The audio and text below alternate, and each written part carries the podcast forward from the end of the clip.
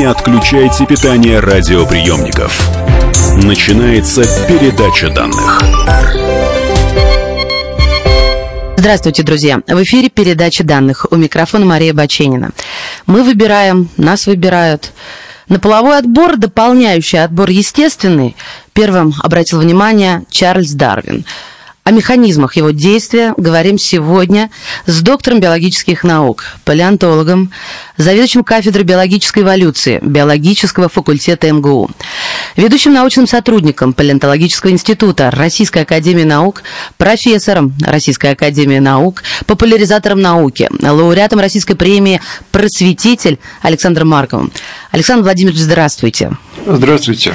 Половой отбор – это один из видов естественного отбора, и любое живое существо, чтобы оставить максимум потомства, должно решить очень много важных задач. Выжить, не попасть на обед к хищнику, не умереть от инфекции и так далее. Вопрос следующий. Животные сегодня, вот сегодня в 21 веке, сегодня число, не будем говорить какое-то, неважно, они сегодня решают эти же задачи? Или половой отбор уже давно завершился? То есть то, что они решают, это понятно, не попасть на обед к хищнику. А вот половой отбор, он еще идет в животном мире? Или все? Закончился? Ну, с какой же стати он закончится? Половой отбор, конечно, продолжается. Нет никаких оснований думать, что он почему-то вдруг перестанет работать, потому что организмы продолжают э, конкурировать, скажем, за наиболее э, перспективных брачных партнеров, и их репродуктивный успех по-прежнему зависит от генетических различий, которые существуют между организмами, значит, отбор продолжает действовать. А как ученые сегодня отслеживают результаты? Оглянувшись назад, это, мне кажется, просто. Но вот хватит ли нам жизни увидеть, что у, допустим, самца павлина изменилась его яркая окраска, отвалился хвост. Я сейчас, конечно, фантазирую, придумываю, потому что вдруг самка начала предпочитать что-то другое в силу каких-то обстоятельств. Ну, действительно, поскольку вообще-то эволюция процесс, как правило, медленный, а, наблюдать естественный отбор или вот в частности половой отбор вот прям в природе или в эксперименте это довольно такая нетривиальная задача. Но в принципе, если постараться, то можно этого добиться. И есть такие эксперименты, есть такие наблюдения.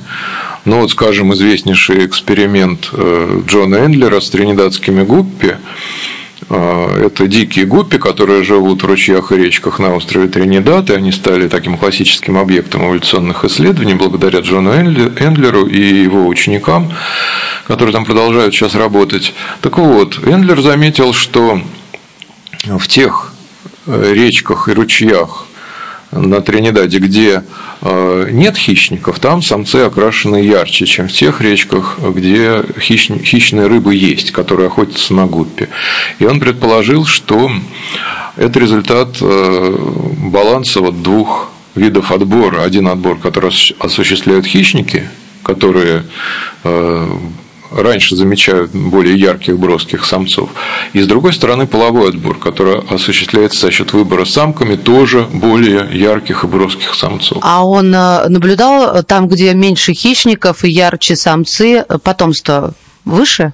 Ну, в смысле того, что у самцов более расслабленная жизнь, они более яркие, они более заметны самкам и меньше поедаемые хищниками, значит, и э, потомство должно быть выше. Ну, в принципе, да. И чтобы это проверить, он провел контролируемый эксперимент. Были сделаны искусственные значит, пруды, одинаковые, но там разный, э, разный грунт, на дне был крупный гравий или мелкий гравий.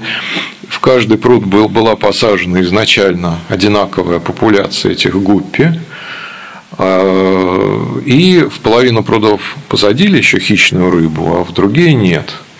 И через э, определенное количество поколений, там через 15 примерно поколений, э, посмотрели, в какую сторону эволюционировали соответственно, самцы, их окраска. Вот вы сказали, хищники – это одно из обстоятельств, которое все таки меняет признак, в данном случае окрас. А какие еще могут быть обстоятельства, из-за которых э, половой отбор в каком-то вот э, конкретном случае, я имею в виду гуппи или какой-то другой вид, изменяет э, признак? Бесконечное множество разных вариантов существует, в принципе, потому что половой отбор как раз может зацепиться по-видимому, чуть ли не за любой произвольный признак. Есть такая идея, которая была развита впервые Рональдом Фишером, великим генетиком и эволюционистом первой половины 20 века. Э, идея называется Фишериан Runaway, то есть э, фишеровский бесконтрольный рост, можно так вот сказать. А идея состоит в том, что если вдруг по какой-то причине, например, появление случайной мутации, в популяции появляется какая-то заметная доля самок, которые предпочитают самцов с каким-то определенным признаком, ну, например, с более длинным хвостом или с более там, круглыми ушами, неважно, просто вот случайно, э, случайное предпочтение, то самцы с таким признаком сразу автоматически получают э, преимущество, то есть они начинают э, оставлять больше потомства, потому что им доступно больше число самок с которыми они могут спариться. То есть женское предпочтение какого-то признака делает данный признак у самца адаптивно выгодным, то есть полезным с эволюционной точки зрения. И наоборот, как только этот признак становится полезным, то предпочтение со стороны самки по отношению к этому признаку тоже становится полезным. Потому что если самка спарится с самцом, имеющим этот признак, то она родит сыновей этим признаком, которые будут более сексуально привлекательны. Они соблазнят больше самок, и у самки будет больше внуков. Получается положительная обратная связь. Женские вкусы делают признак полезным, а полезность признака делает полезным вот это женское предпочтение. Круг замкнулся. За счет этого автокаталитического психологического процесса и признак, и любовь к этому признаку могут развиться до очень э, каких-то больших, да, да гипертрофированно. Слушайте, это такое передача по наследству признака прям Супермена, и внуки будут такие. Это может быть совершенно нелепый какой-то дурацкий признак, совершенно ни для чего не нужный. И вот просто так повернулось, э, повернулся отбор и, и эволюция за ним, или эволюция, а за ним отбор. Вот э, как здесь понять? Ну, эволюция идет э, благодаря отбору. Отбор – это механизм эволюции. Ну, то есть, а что первичнее? Или нельзя что-то поставить на первое, а второе, или на второе место? Ну, это фактически одно и то же. Их нельзя отделить одно от другого. А Зачем природе так действительно, ну, я бы сказала, напрягаться или, с другой стороны, иронизировать? Зачем? Мы такие разные. Зачем нужны и самцы, и самки? Почему разнополость э, природе? Я понимаю, что есть и гермафродиты, но разнополых, мне кажется, как не специалист, все таки больше. Почему так случилось? Это очень интересный вопрос, почему э, так много раздельнополых видов, хотя, казалось бы, гермафродитизм с перекрестным оплодотворением ну, очень хорошая идея. То есть, если каждый особь может быть и самцом, и самкой, спариваться можно с любой встреченной особью, не надо э, выбирать партнера какого-то определенного пола. А такая ситуация наблюдается, например, у улиток, у дождевых червей. То есть, э, некоторые животные вполне так себе и живут и, и радуются жизни. Но, э, тем не менее, другие и, наверное, большинство видов животных все-таки разделенополые. Почему? Ведь это на самом деле невыгодно. Самцы сами по себе потомство не производят, и, казалось бы, быстрее будет размножаться э, вид, если у него будут все особи способны оставлять потомство, а как, вот как раз как у перекрестно э, оплодотворяющихся гермафродитов. Есть эволюционные гипотезы, которые объясняют вот это явление. Ну, конечно, доказать трудно, что так оно все и было. Но смотрите, возникает конфликт. Дело в том, что если вы перекрестно оплодотворяющийся гермафродит, то при спаривании вам каждом случае, каждый раз выгоднее выступить в роли самца, чем в роли самки. Александр Владимирович, а давайте подвесим интригу и расскажем, почему именно так, а не иначе в следующей части передачи данных. Друзья мои, биолог Александр Марков на «Комсомольской правде». Не отключайте питание радиоприемников. Идет передача данных. Можно бесконечно смотреть на три вещи. Горящий огонь бегущую воду и телевизор. А телевидение можно еще и бесконечно слушать в нашем эфире. Потому что ведущие Егор Арефьев и Сергей Ефимов просто огонь. И никакой воды. Только главное, что стоит посмотреть, а чего лучше никогда не видеть. Программу «Глядя в телевизор» слушайте по средам с 8 вечера по московскому времени. Не отключайте питание радиоприемников. Начинается передача данных.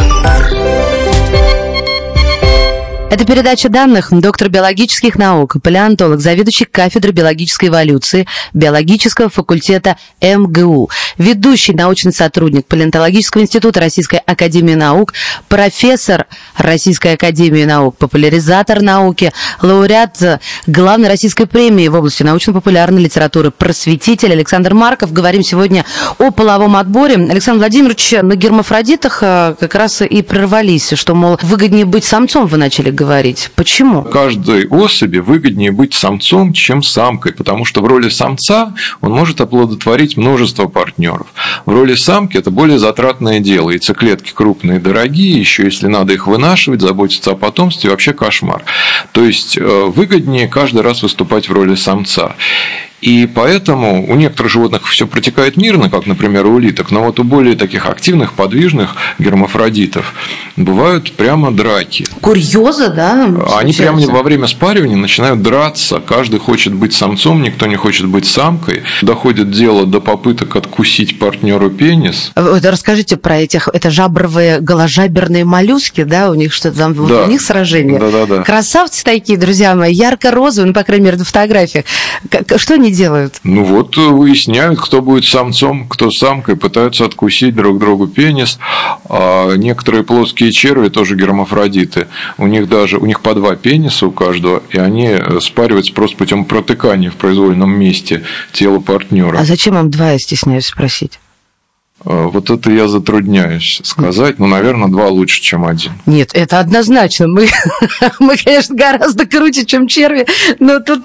Вот для, а, для них характерно такое поведение, которое называется, действительно так называется, фехтование на пенисах.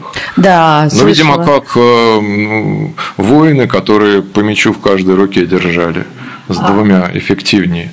Вот. И, соответственно, поскольку ситуация такая конфликтная, она эволюционно неустойчива. И если возникнет э, мутация, которая повысит шансы победить в этой конкуренции за право выступить в роли самца, то она будет поддержана отбором, и возникнут специализированные самцы, которые будут всегда побеждать. А, распространяться вот эти специализированные самцы, а остальным не мутантам останется только специализироваться на женской роли. И, возможно, вот в этом причина того, что у большинства подвижных, особенно животных, э, наблюдается раздельно полость, а не гермафродитизм. Вот вы сказали подвижных. Правильно ли сделать вывод, что а, улитки, которые являются гермафродитами, им и так с любовью встретиться проблема сложная, да?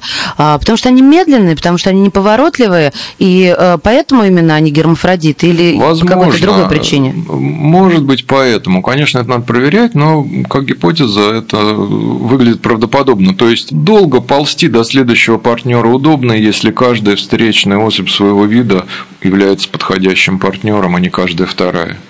Александр Владимирович, а все-таки как вы считаете, вот вы как ученый, а какой самый удобный способ? Это разнополость, гермафродитизм или а, у, как у растений самоопыляемость? Ну вот про самооплодотворение вы уже сказали, да, это генетической беде приведет. Но все-таки что, на ваш взгляд, а, самое удобное было бы, если пофантазировать? Но если говорить э, про удобство в смысле минимум затрат энергии на размножение, то, конечно, удобнее всего какое-нибудь бесполое размножение, почкование, просто не Ах, связываться. Куда вы, даже туда, да? Ну да, потому что половой процесс – это, в общем-то, достаточно сложная вещь, энергозатратная, э, нужны всякие хитрости, но э, с эволюционной точки зрения гораздо перспективнее, лучше Э, все же иметь половое размножение. Но это вообще отдельная большая наука, зачем нужно половое размножение. Но если вкратце, то оно очень нужно. Оно в долгосрочной перспективе дает колоссальные преимущества эволюционные. Нет, ну мы, может быть, этого еще и коснемся, пока э, останемся там, где сейчас. Если самец спаривается с 20 самками, то у него станет больше детей. А у самки, соответственно, нет. Если э, она не может э, детей э, производить вот так в час по ребенку, это понятно. Поэтому самцу, это то, что вы сказали, повторяю для слушателя, и в финале вопрос сделаю. Поэтому самцу выгодно гнаться за количеством, самке выгодно гнаться за качеством. Вот если у одного побеждает количество, но оно не не, не, не факт, что переходит в качество. А, и у самца, получается, ему все равно, как выглядит самка, а у самки наоборот. Поэтому в природе чаще всего самцы яркие, а самки невзрачные. Это так? Так, особенно у видов, у которых нет э, отцовской заботы о потомстве, нет мужского вклада в потомство. То есть самец вкладывает только сперматозоиды. В этом случае, да, вот это типичная ситуация. Нет, ну подождите, а разве, ну сейчас я вот, ну, такая, вот подмывает меня перешагнуть на людей, такой сделать гигантский шаг, но я, я, я потом вернусь обратно к животным, а к людям чуть попозже. И все-таки сейчас прямо хочу спросить, разве у нас, а, у людей не наблюдается, что чем ярче самец, тем больше у него шансов обратить на себя внимание женщины, ну, простите меня, мужчина, женщина, да? То есть маскулинные какие-то признаки, они привлекают к себе, но это же не значит, что он а, не, вообще не будет заботиться о потомстве. Да, может быть, меньше вероятность, тем не менее.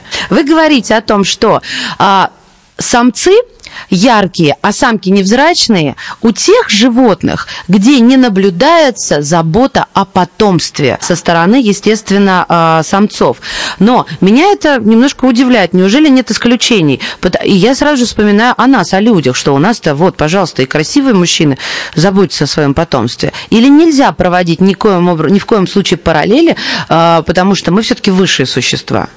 Параллель проводить, на мой взгляд, вполне можно. У нас э, у людей вполне нормальная ситуация для видов, у которых принято, с одной стороны, э, длительная связи между самцом и самкой, совместная забота о потомстве, с одной стороны. С другой стороны, вполне себе распространены внебрачные связи, то есть у самца всегда есть две стратегии на выбор, как ему повысить свой репродуктивный успех. Одна стратегия – это получше заботиться о своей жене и детях, о своей семье, вкладывать ресурсы в это – Другая стратегия – это пытаться искать связи на стороне и внебрачных детей.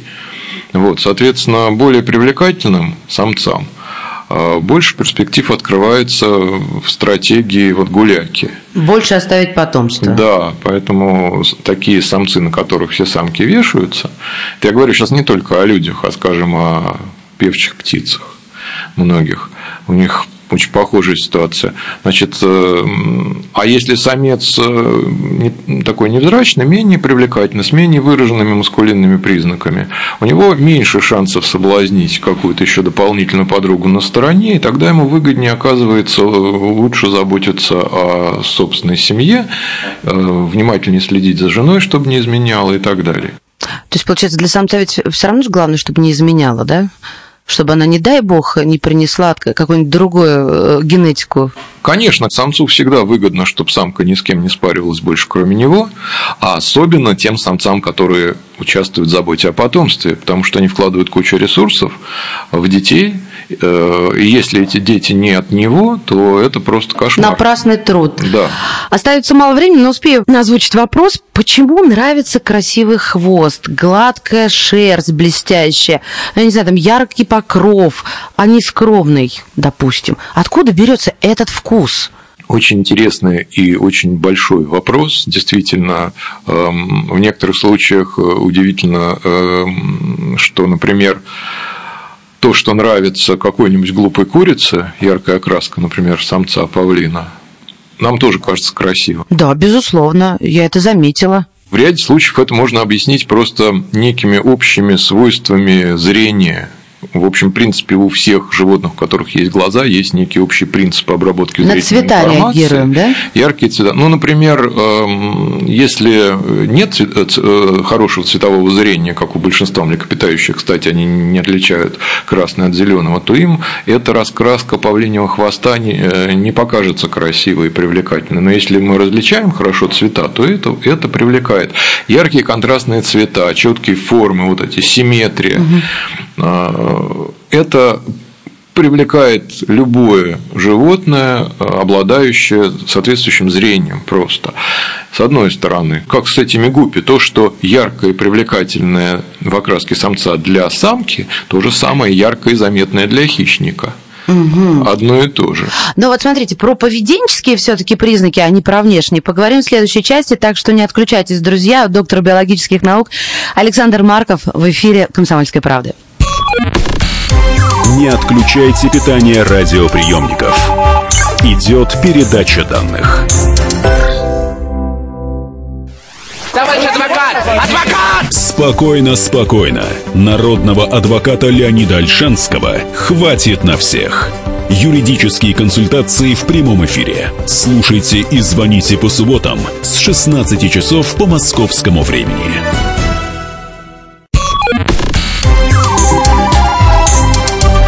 Отключайте питание радиоприемников. Начинается передача данных. И снова здравствуйте.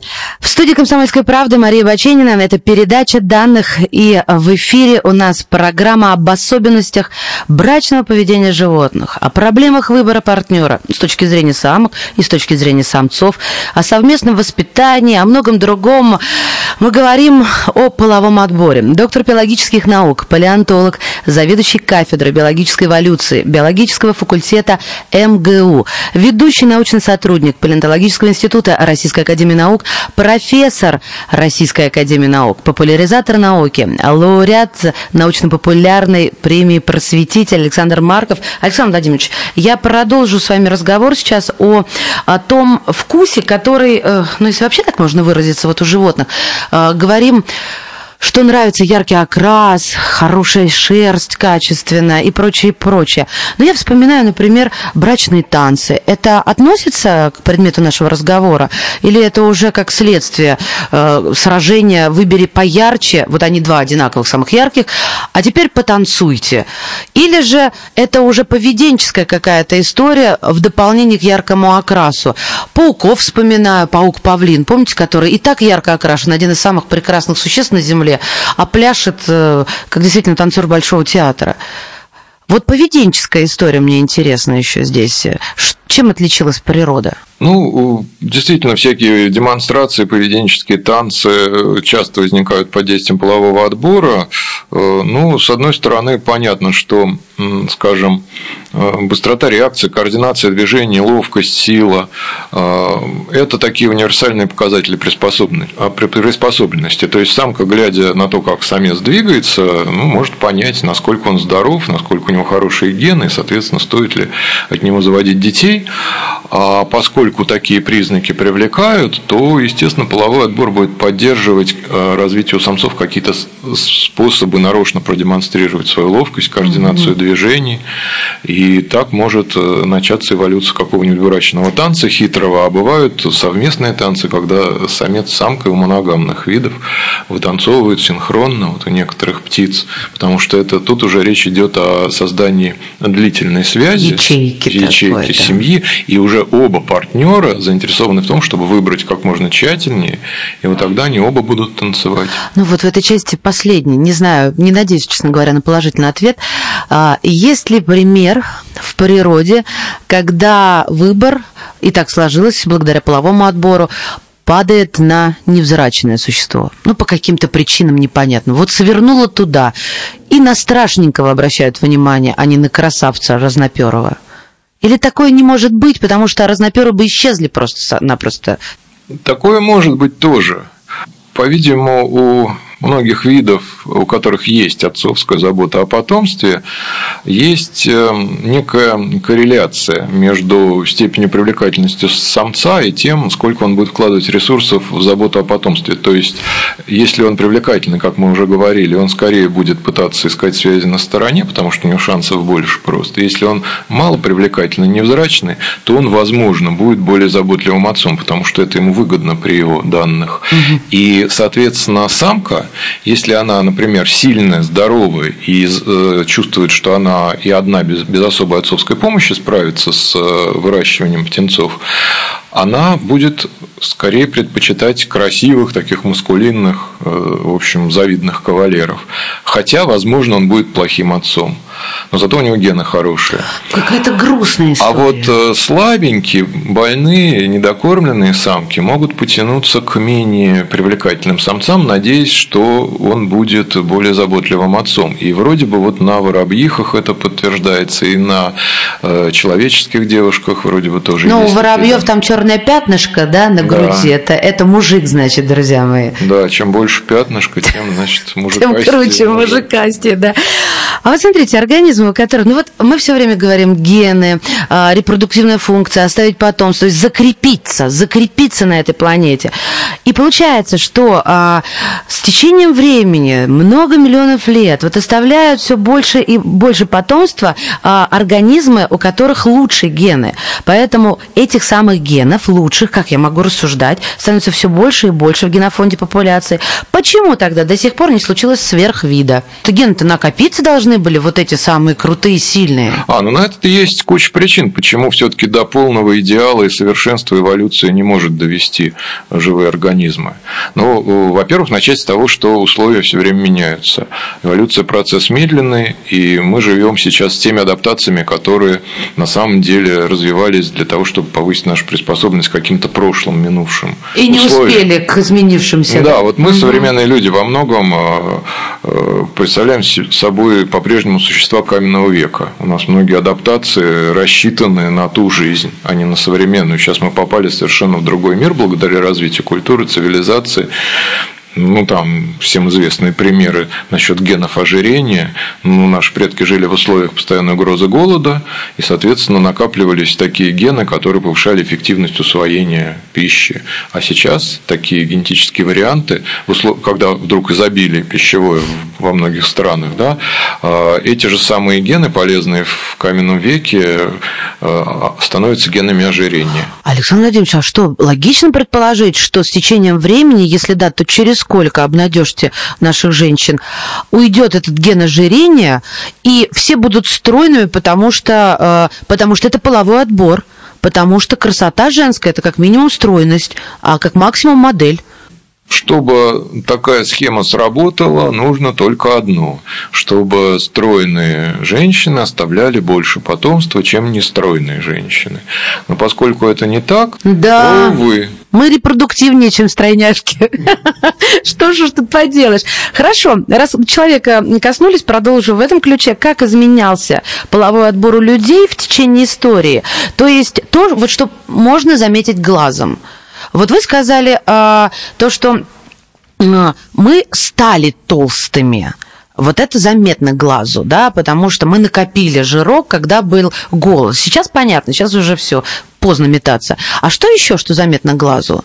Может быть, как-то форма носа у нас поменялась? Ну, если бы шел, интенсивный отбор, как вот, скажем, каких-нибудь животных домашних на, на фермах, там, если интенсивный отбор проводить, то, конечно, даже за, за сто лет, ну, за десяток, два десятка поколений можно добиться существенных изменений фенотипа, но должен быть сильный отбор. Ну да, то, что а на людях на, нельзя делать. Да. В человеческих популяциях просто нет такого сильного отбора по каким-то внешним признакам грудь у женщины появилась благодаря половому отбору, если вот совсем с давних времен, когда мы встали на ноги, на две ноги и стали больше похожи на нас сегодняшних? Ну, это Вопрос дискуссионный, в общем, точно мы не можем сказать. Имеется в виду постоянно увеличенные молочные железы. Да? У обезьян они увеличиваются только когда она молоком кормит детеныша, а у человека они постоянно увеличены. Есть всякие гипотезы на сей счет, но, в общем,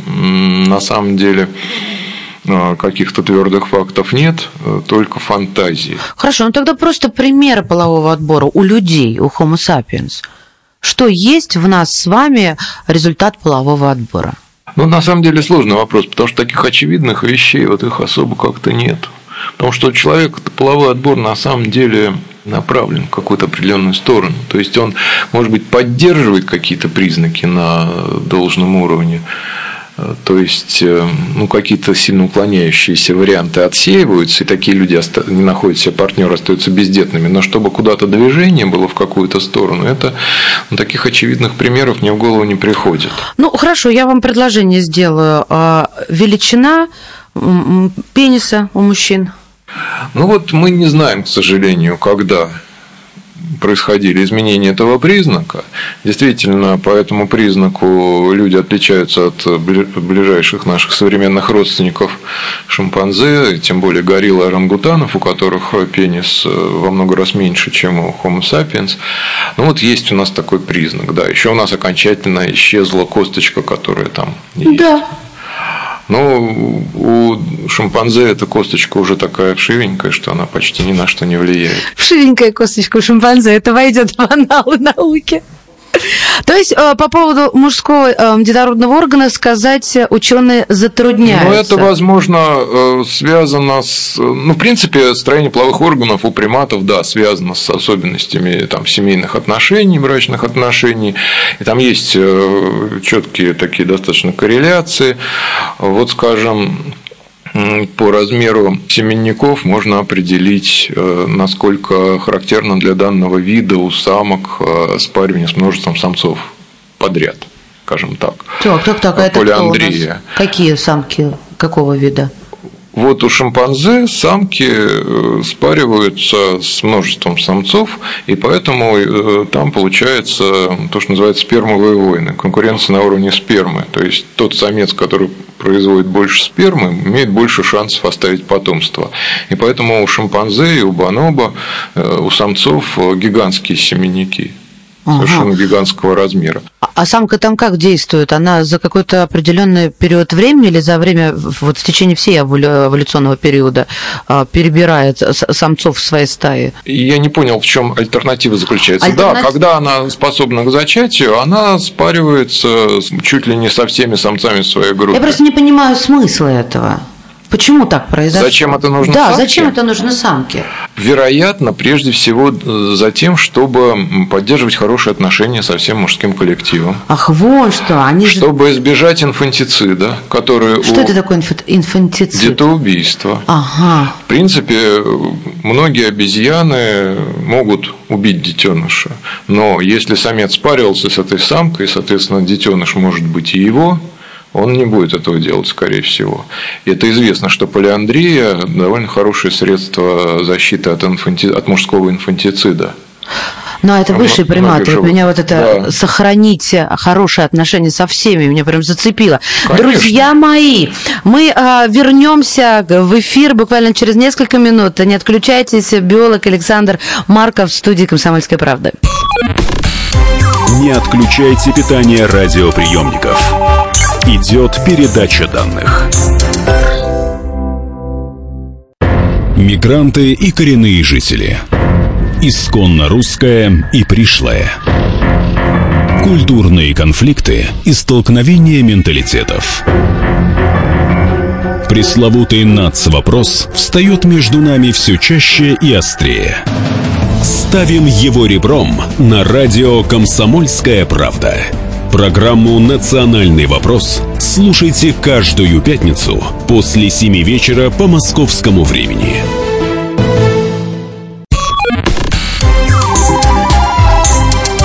Не отключайте питание радиоприемников. Начинается передача данных.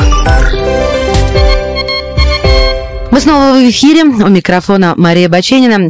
Доктор биологических наук, палеонтолог, заведующий кафедрой биологической эволюции биологического факультета МГУ, ведущий научный сотрудник палеонтологического института Российской академии наук, профессор РАН, популяризатор науки, лауреат главной российской премии в области научно-популярной литературы «Просветитель» Александр Марков. Александр Владимирович, а все-таки вернемся от высших приматов к людям.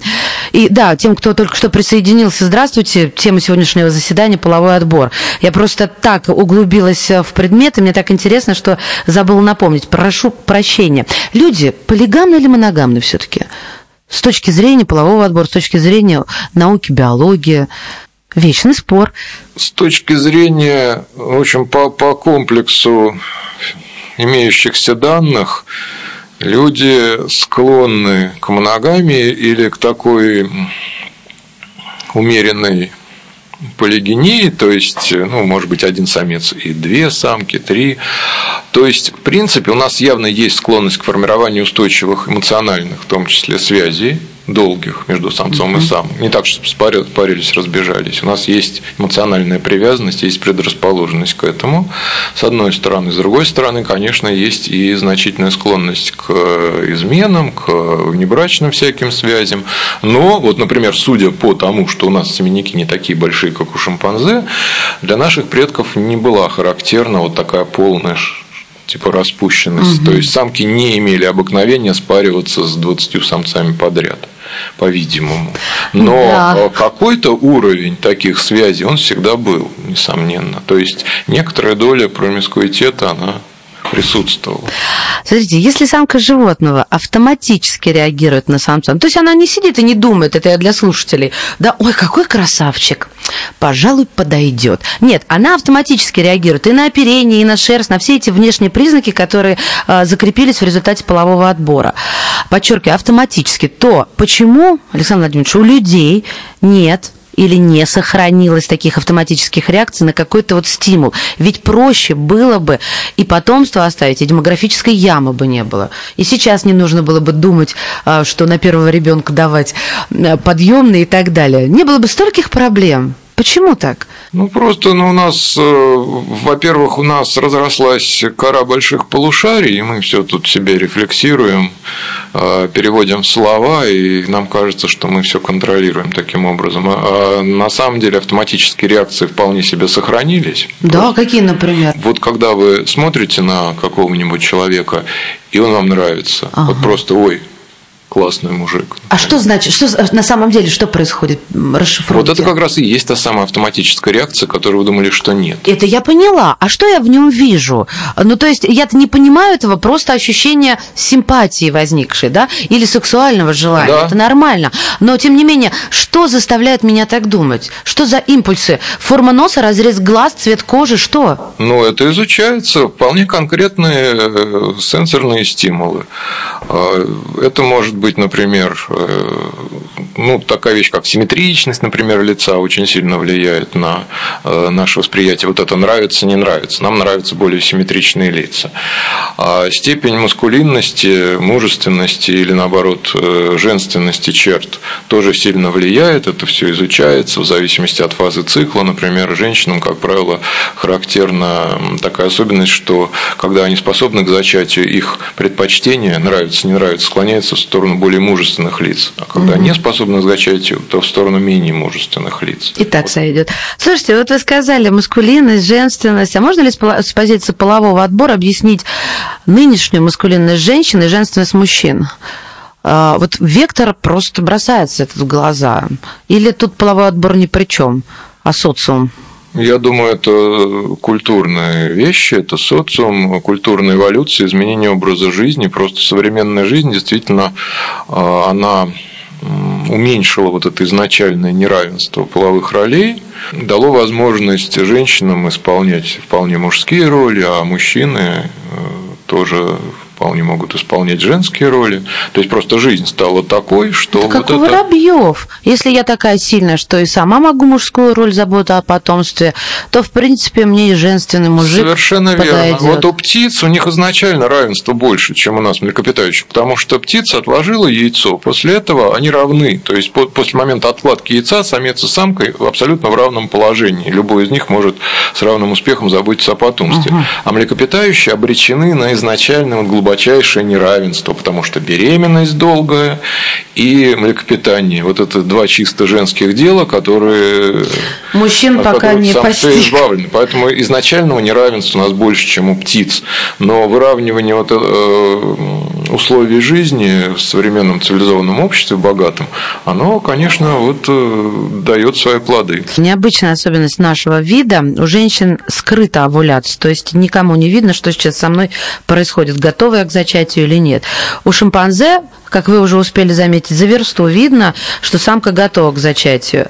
А, есть такая гипотеза, читала, что изменение было связано с переходом к устойчивым парным связям, и что самцы стали участвовать в заботе о потомстве. И чтобы самец был привязан к самке, она должна быть всегда, ну или почти всегда готова к спариванию, даже если это не приведет к зачатию. Я считаю, что тут наблюдается, извините меня, некий сексизм со стороны женщин, такой мощнейший вклад э, в развитие отношений, а, в оставление потомства. А какой мужской вклад? Что мужчина сделал? Ну, с точки зрения вот э, такой исторического развития мужчины как особи. В каком смысле, что сделал? Ну, смотрите, я а, всегда, го... ну, я, я просто не, на себе показываю, здесь больше нет женщин, вы меня уж простите. Я всегда готова к спариванию. Вот у нас слова, да? А, да, а, независимо от того, приведет это к зачатию или не приведет. А, и это мой вклад в то, чтобы оставить потомство. Логично так рассуждать? Ну, это скорее адаптация, наверное, для того, чтобы у вас больше было контроля над отношениями с мужчиной. А, вон оно что. То есть мы не просто, мы вклад в сами себя, получается, сделали, а не в закрепление Ну, конечно, вида. легче удерживать самца таким образом при угу. себе. Как половой отбор поучаствовал в процессе, чтобы сделать из обезьяны человека? Есть интересные теории о том, как менялось устройство семьи у наших предков. Вот эта теория Оуэна Лавджоя, который считает, что именно семейные отношения играли огромную роль на, на самых ранних этапах вот, эволюции человека, переход к моногамии от каких-то промискуитетных отношений, как у шимпанзе, что это сыграло важную роль и в снижении агрессии, скажем, внутригрупповой. Действительно, есть эм, указание на то, что был отбор на пониженную внутригрупповую агрессию, вот это самое пресловутое уменьшение клыков у ранних представителей нашей эволюционной линии. Но это речь идет об очень древних временах. Нет, я это понимаю, чтобы за самку не бились и побольше людей сохранялось. Ну, Если людей они тогда еще, стали да. в какой-то момент самки предпочитать более потенциально потенциально заботливых, а не драчунов с большими угу. клыками, с большими мускулами, то они могли повести отбор на уменьшение вот суровых мускулинных признаков у наших предков обезьян и вывести таких более женоподобных, более мягких. А, нет, ну если сейчас э, самого даже накачанного э, поставить рядом с э, шимпанзе, то понятно, кто, кто победит по маскулинности или Особенно по с самцом гориллы поставьте рядом. Да, видели, знаем, проходили. Самый крутой мужик просто маленькая девочка по сравнению с самцом гориллы. Слушайте, а у них до сих пор все так и осталось? Они борются или там тоже поменялось с течением времени? Я имею в виду у горилл. У горилл гаремная система, поэтому не все так и осталось. Там самец защищает доступ к своим самкам вот путем демонстрации силы. Ну, может быть, не всегда доходит до прямых драк с другими самцами, но это обязательно демонстрация силы, клыков, мускулов. Надо быть мощным, а чтобы контролировать гарем. Детей не поедает своих? Не убивает? Нет, насколько мне известно, у горилл инфантицида нет. А как а, он отвоевывает? А, есть у него такая цель сделать свой гарем как можно больше? Или у них как-то это все-таки вот регулируется природой, что, мол, все, достаточно, на большее не способен. Тем более косточка-то вшивая стала. Ну, у горилл-то даже по сравнению с шимпанзе пенис микроскопический. А вот не знаю, пытаются ли самцы горилл нарастить численность своего гарема. Не могу сказать. На что ведутся тогда самки горилл, если пенис маленький? Да у них особо никто не спрашивает. Там самцы выясняют между собой отношения. Самки маленькие, скромные, подчиненные.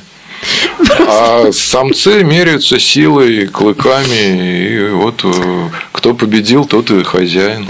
Да, напоминает мне некое устройство некого общества. Ладно, друзья, поставим многоточие и поблагодарим нашего сегодняшнего гостя. Можно сказать, э, поговорили о половом отборе, но еще, конечно, вопросов масса. Доктор биологических наук, палеонтолог, заведующий кафедрой биологической эволюции биологического факультета МГУ, ведущий научный сотрудник Палеонтологического института Российской академии наук, профессор Российской академии наук, популяризатор науки, лауреат главной российской премии просветитель Александр Марков отвечал сегодня на вопросы в передаче данных. Спасибо. Передача данных успешно завершена. Не отключайте питание радиоприемника. Скоро начнется другая передача. Рецепт приготовления лучшего утреннего шоу от Михаила Антонова и Марии Бачениной. Это очень просто. Берем главные темы из интернета.